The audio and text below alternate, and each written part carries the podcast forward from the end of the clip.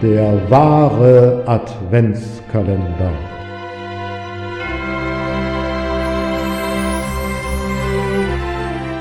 Präsentiert von Peters Literaturküche.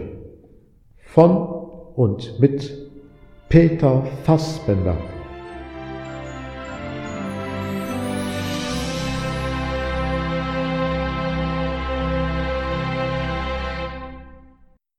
Irgendwas ist immer. Der Weihnachtsbaum brennt, schreit Siegfried durch den Flur und reißt den Feuerlöcher samt Halterung von der Wand. Sabine schlurft kopfschüttelnd Richtung Wohnzimmer. Nein, nicht schon wieder. Siegfried stutzt. Wieso schon wieder? Ist doch das erste Mal in diesem Jahr. Mit einigen Sprühstößen aus dem Feuerlöcher erstickt er die lodernden Flammen. Das Pulver wabert zügig durch die Wohnung.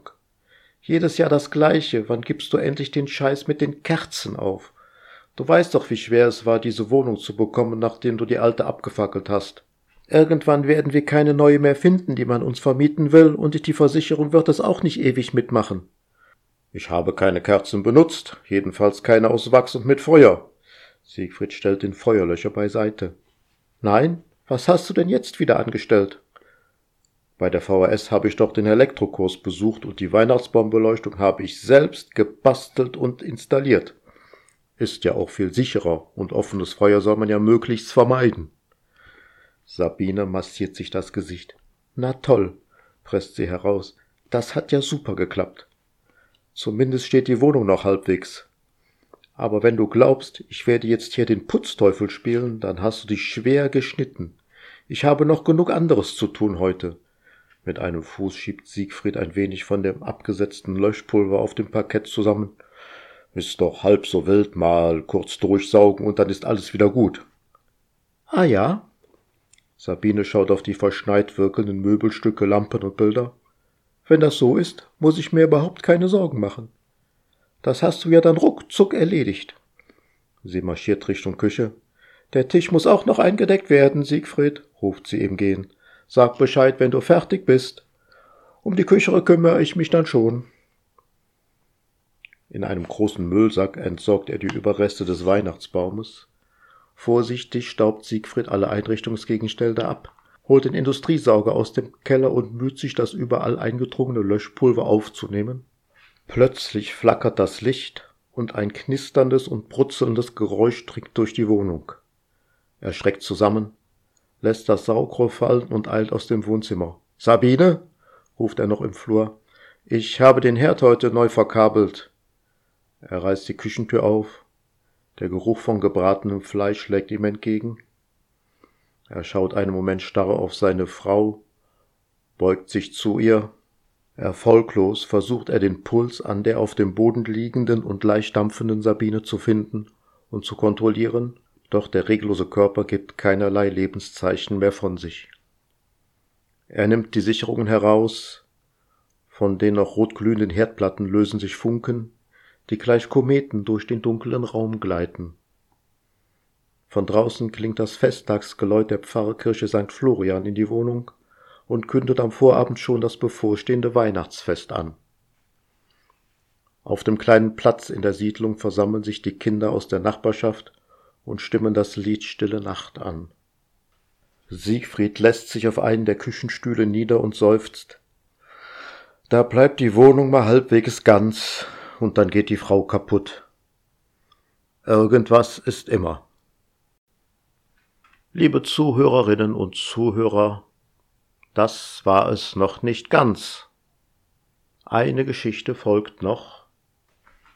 Die Geschichte, die der eigentliche Grund ist für diesen Adventskalender oder die gesamte Weihnachtszeit.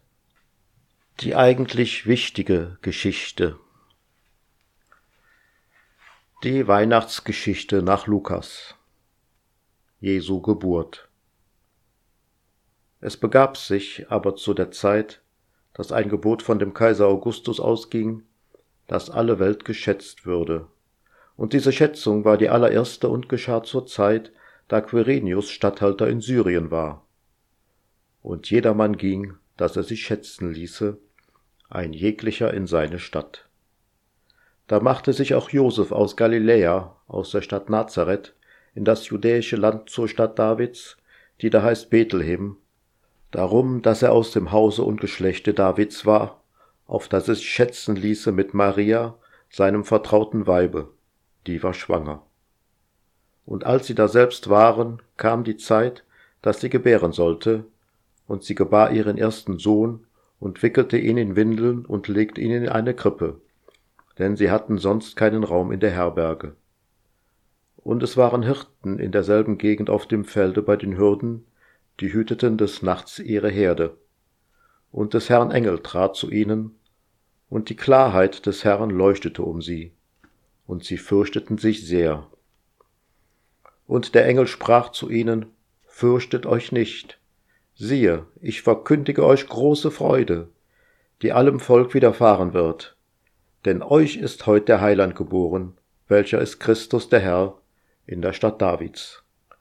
Und das habt zum Zeichen, ihr werdet finden das Kind in Windeln gewickelt und in einer Krippe liegen. Und alsbald war da bei dem Engel die Menge der himmlischen Heerscharen, die lobten Gott und sprachen, Ehre sei Gott in der Höhe und Frieden auf Erden, bei den Menschen seines Wohlgefallens. Und da die Engel von ihnen gen Himmel fuhren, sprachen die Hirten untereinander, Lasst uns nun gehen gen Bethlehem und die Geschichte sehen, die da geschehen ist, die uns der Herr kundgetan hat. Und sie kamen eilend und fanden beide, Maria und Josef, dazu das Kind in der Krippe liegend.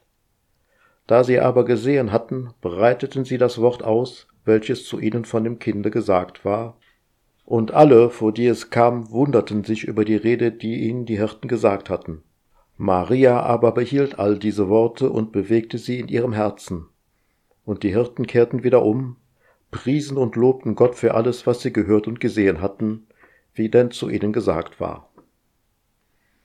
Liebe Zuhörerinnen und Zuhörer, dann bleibt mir jetzt nur noch allen ein wunderschönes, entspanntes, besinnliches, friedliches und gesundes Weihnachtsfest zu wünschen. Genießt die Zeit, bis bald und auf Wiedersehen bei Peters Literaturküche.